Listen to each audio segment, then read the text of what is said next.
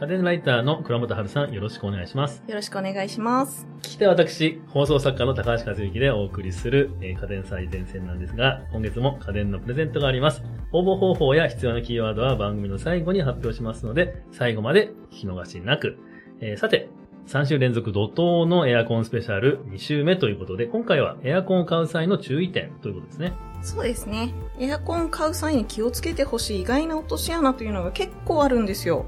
ね安くない買い物ですから、もう失敗したくないですよね、エアコン買う。そうですね。はい年々高くなってますから ね。そうですよね。 はい。細かいことを言うとですね、はいエアコン設置する場所とか、あの、幅とかですね、そういったものを事前に確認してほしいとか、いろいろあるんですけれども、今回はその中でも特に気をつけてほしい、あの、間違いやすい注意点をですね、3つに絞りましたので、ぜひ参考にしていただきたいと思います。はい。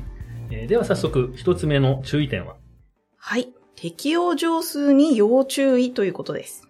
適用上数。何ですかそれはいエアコンのカタログ、まあ、あの、家電売り場に行って見ていただいてもいいんですけれども、そこを見ると、まず多分最初に見るのが、あの、11畳から17畳とかですね、適用上数って書いてある。要は、この広さなら OK みたいな。あなるほど畳の数って書いての上数ってことねそうですそうですはい。はい。なる例ほどなるほど。なえ、その何が要注意なんでしょうかえばですね、だいたい11畳から17畳とかって書いてあると、あ、幅があるなって思いますよね。あそうですね。11畳と17畳じゃだいぶ広さ違いますよねえ。その差が何かなって感じですよね。そうですよね。わからないですよはいねわか。んないですね実はこう書いてあると、11畳から17畳以内の部屋ならいいかなって思われる方多いんですけれそうそうどですね。普通そう思いも、ますね。はい。あの、実はそうじゃなくてですね、これ、あの、11畳っていうのは木造の家の場合は11畳。で、17畳っていうのは鉄筋コンクリートなんかのですね、あの、断熱材がきちんと入った部屋だと、17畳っていう意味なんですね。ああ、そういうことなんですね。はいその、木造と鉄筋じゃ、その、まあ、部屋の機密性みたいなのが違うから、そうなんです。なるほど。その和室の方がちょっと効きが悪いっていうか、そういうことなんですね。和室でも鉄筋とかはでいちゃんと断熱してるのは OK なんですけはい、ああ、なるほど。ど、和はい。木造がってこと木ですね、造が、あのー、と言っても最近木造でも断熱材によってははい OK だったりするんですけれども、一般的には木造だと11畳って言われてますなるね。ほど。そこはもう要注意ですね。はいはい。例えば木造で17畳で、うんあ、うちそしたら11畳から17畳ならいいなって思って買うと、うんこれはダメっていうことです。それ確かに落とし穴ですね。そうなんですよ。あともう一つですね、暖房を基準にして選ぶというのがおすすめです。おすすめというか、これはもう絶対そうしてほしいです。え、はい。暖房基準にってどういうことでしょうかこの適用上数というのがですね、はい冷房いくつ、暖房いくつっていう風に分かれていることがほとんどででしてね、はい。暖房の方が、あの、狭い上数で書いてあることが多いんですね。なぜかというと、冷房より暖房の方がパワーを使うので、うーん、ななるほど。そういうことなんですね。はい。で、あの、適用上数が、まあ、冷房の場合10畳と思って、じゃあ10はい畳の部屋のエアコンを買うと、冬になった時に暖房の効きがちょっと、あれっていうことになると。そういうこといでうす。ことなんですね。はい。うん、確かにそれも落とし穴ですね。そうなん先です。週の、まあ、あの、エアコンの選び方でも、まあ、暖房の機能のチェックが大事っていう話があったんですけども、そうなんですよや。はり結構暖房を考えるってことが、意外となかなか多くではできないという。そうですね。ことなん今ですねの時期に買う人ははい冷房ばっかり考えてしまうんですけど、あはの、い暖房の方が、あ機能を使うっていうことを覚えておいていただければ。ということは、僕んち、今、鉄筋のマンションで、まあ8畳の部屋があるんですけれども、まあ、その部屋にクーラー、まあ、エアコンを入れようと思ったら、冷房で8畳ではなく、暖房で8畳と表示されている、えーエアコンを買えばいいということなんですね。そういうことになりますね。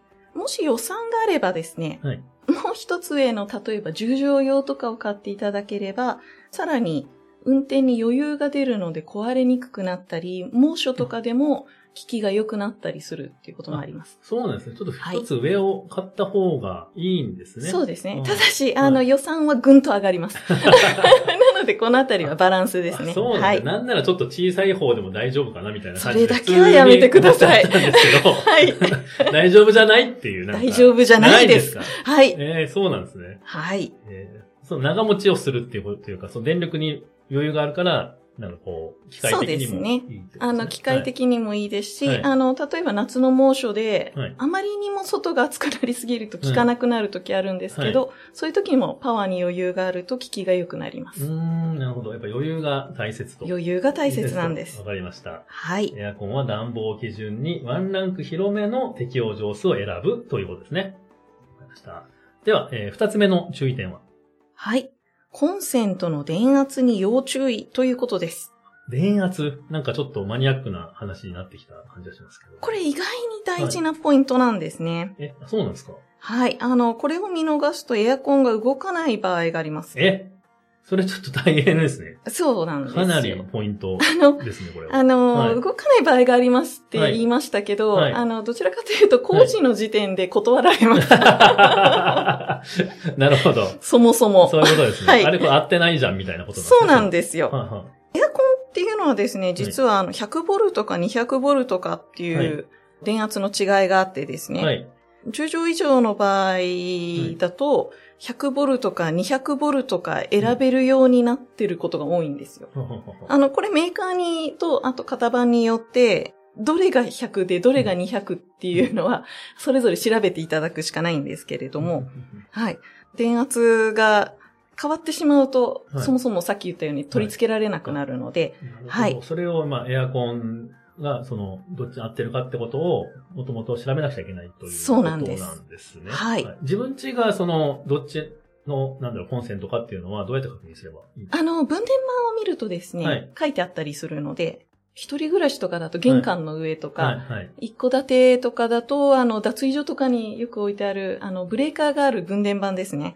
あそこをチェックしていただきたいと思います。そこに100ボルト、200ボルトはっいて書いてあるんですね。そうなんですわかりました。でも、それチェックして忘れて、エアコンに買い、エアコン買いに行っちゃうと、確認するのは結構面倒なそうなん感ですじによ。なっちゃうんですね。なのでですね、はいはい本当のことを言うと、エアコンを買いに行くとき、あの、量販店に行く場合でしたら、できれば一人家に置いて。はいあ、その家族の人とかを一人ちょっと。そうなんです。あの、はい実はですね、はいコンセントの形とかも、あの、エアコン、家の状態によっては変わってたりするので、そのあたりも家でチェックできる人がいると安心できますね。そうですね。その、はい置ける場所のサイズとか、そうなんです広さとかも確認しながらやったそう方でがす間違いないということで。あの、家にいる人はメジャーを持って、スマホで待機みたいな。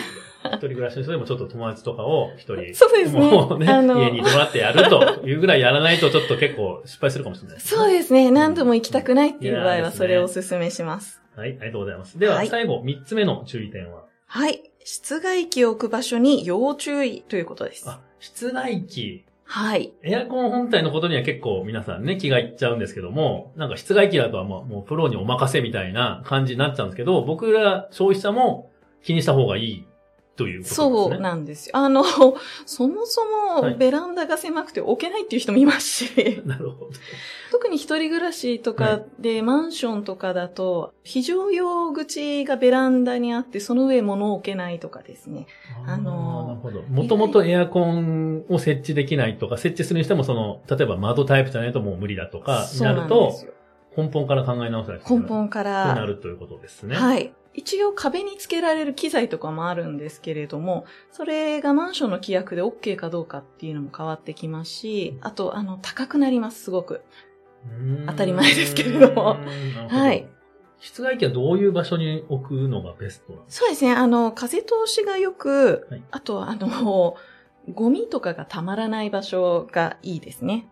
か結構やっぱそういうゴミとか汚れにもちょっと弱いっていうか。そうなんですよ。はいあの、枯れ葉とかが前に溜まっちゃったりすると、風が通らなくなって、いろいろ不具合が起きたりするので、あ結構なんかビルとビルの隙間の、うわ、何ここっていうところに室外機が並んでたりするしますけど、ああいうのそうもですね最悪ってことなんですね。ゴミがたまらなければいいんですけれども、逆にあの風通しは良さそうなのであと直射日光が当たらないので、うんまあまあ場合によってっていう感じですね。うーん。はい。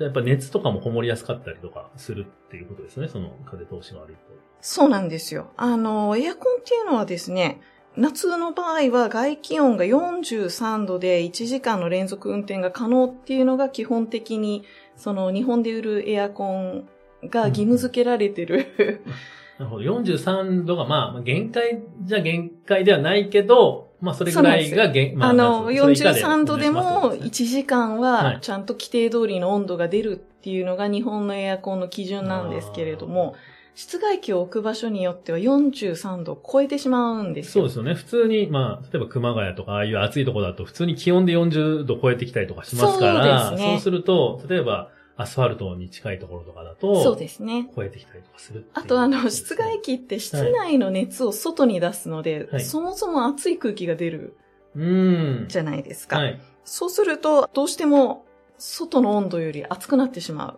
うーう。ん。そのためはに、い例えば35度ぐらいのところでも43度超えちゃうことが最近はあるんですね。はい。で、熱い空気が外に出て、それを吸い込んで、またさらに熱くなって外に出るっていう、そういうエラーが起きることがあってですね。これをどんシどんョどんどんそうなんです。暑くなっていくっていう。ショートサーキットって言うんですけれども、あの、そうなると真夏でエアコンが止まっちゃったりするんですうね。わはい。ぁ真夏でエアコン止まると最悪ですよね。 そうなんです。暑いからこそ起きる故障なんですけれども、はい一番困る。ショートサーキットが起きると、はい。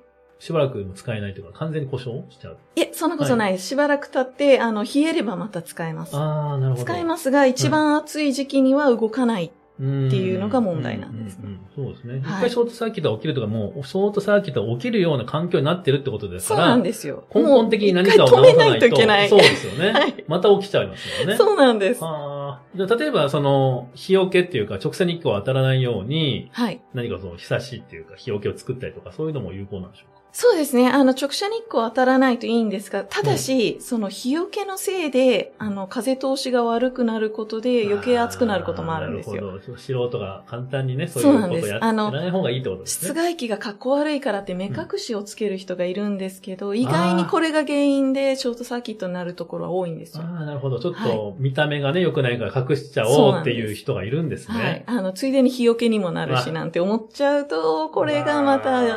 なるほど。 そはういなん。ですね他になんか室外機を置く場所で注意点っていうのはありますでしょうかまあ、基本的に物を塞がないところと、できれば日陰がいいっていううんことと、冬に関しては、あまり凍りつきにくいところ。ああ、今度は寒すぎないところにしないと。そうですっていね。うことまなあんまあ、ですねただ、あの、冬に関しては、ちゃんはと霜取り運転っていうのがあるので、夏よりはまだ考え方としては、ゆるく考えていただいても大仕丈事運夫で転す。確かに前回そうなんでねす。、紹介しましたね。はい。あとはですね、はいアイリス大山さんがはい。去年出したのがはい猛暑用のエアコンっていうのがありまして、はい。えこちらが、えっ、と、室外機周りが45から48度になっても平気っていうエアコンななんですけれども、あの、アイリス大山さんによらず、結構各メーカー、その基準よりも、うちは何度までいけますよ、みたいなのを出してるので、うんうんカタログ見るときにそこら辺もチェックしてみるといいかもしれませんね。その辺結構見逃しがちですね。室外機なんてちょっと、なんて、なんだろう、僕ら消費者がするとよくわかんないからそうなん、で見すよ逃ねしてるっていうか、全然、ね、見てない部分なんで、それでね、それが原因で止まったりとかするそっうて考ですえるね。と、よく見た方がいい。 はい。せっかくこの番組を聞いていただいてる人は、ちゃんとそのあたりも、チェックしていただきたいです。でも、エアコンを例えば、まあ、家の中で2、3台とか使うようになると、そはのい分、3台、4台、室外機必要ですから、その場所もやっぱりそれぞれ確保しなくちゃいけないというようなそうですねこ。とになってくるってことですねあのーそうなると、今、あの、室外機を2階建てにする機材とか、あまあ、壁に上に縦に並べたりっていうのもありますうし、んうんあと、ダイキンさんが1台の室外機で、数台、エアコン室内機入れられるものも出してるので、うんまあ、あの、どうしても場所がないっていう人は、そういうダイキンさんみたいなマルチエアコンを選んでみるっていうのもいいですね。えー室外機一つでもう数、複数複のエアコ数ンがが動く使えるっていうのもあるんですよ。ああー、それだあな大丈夫なんですかそのパワーっていうか。パワーは大丈夫ですが、はいあの、室外機が1個壊れると、室内で使えるエアコン全部使えなくなるっあーなるていほうど。デメリットはあります。一つ壊れたら全部全部の保部車屋です。が、うわはい。それはちょっと、大変ですね。まあ、よしあしですね。あと、室外機って、まあはい先ほどまあ、あと汚れが苦手っていうか、そういう話もありましたけど、それ自分で掃除しちゃっても大丈夫なんでし掃除はですね、これ、壊れると結構大変な部分なんで、はいあんまり、あの、すごい掃除をすることはお勧めしてませんあ。室外機周りのゴミを払うとか、あと、あの、露出してるフィルターあたりを洗うところは大丈夫なんですけれども、はい。中の熱交換器とかはですね、今、日立さんが、はいえっ、と、熱交換器を、えっ、と、 っていうパーツがあるんですけれども、はいはい汚れやすい。はいここ、運転時に出てくる霜を溶かした、その結露水で水洗いするっていう製品とかも出しているので、はい室外機の汚れが気になる人はそういう製品うーをん選んでいただく。はい。はい。ありがとうございます。えー、で、3つの注意点がありましたけれども、まとめますと、適用上数、それとコンセントの電圧、それから、えー室外機の置き場所というですね、この3つに要注意ということですね。はい。僕らもう素人からすると全く気にしてない3つだったんで、すごく勉強になりました。ああ、よかったです。エアコン買うときはぜひ注意していただきたいと思います。はい、ありがとうございます。えーでは、えー皆様ここでお待ちかねリスナープレゼントです。この番組をお聞きの方の中から1名様に家電のプレゼントをしたいと思います。今回プレゼントするのは、えーモノルルド、ウェアラブル、クールホット。これ一つで首を温めることも冷やすこともできるという、まあ、画期的な商品ですね。はい。首をひんやり冷やせるので、これからの時期の通勤通学におすすめです。ですね。えー応募に必要なキーワードですが、今月はカタカナ4文字で高橋となります。カタカナ4文字で高橋となります。番組ツイッターまたは番組詳細欄に掲載しているフォームから必要事項とキーワードを入力の上ご応募ください。締め切りは7月15日までとなります。たくさんのご応募お待ちしております。えーさて、えー次回は3週連続エアコンスペシャル、いよいよ最後の3週目ということなんですけれども、最後は何をはい。えー、1週目にも予告したんですが、メーカー別でのエアコンの特徴をお送りしたいと思います。それぞれのメーカーに面白い特徴があるんでね。なるほど。倉本さんの弁舌が冴えそうなテーマですよね。長くなりすぎないように気をつけます。はい。はい、お願いします。はい。では、えー次回もお楽しみに。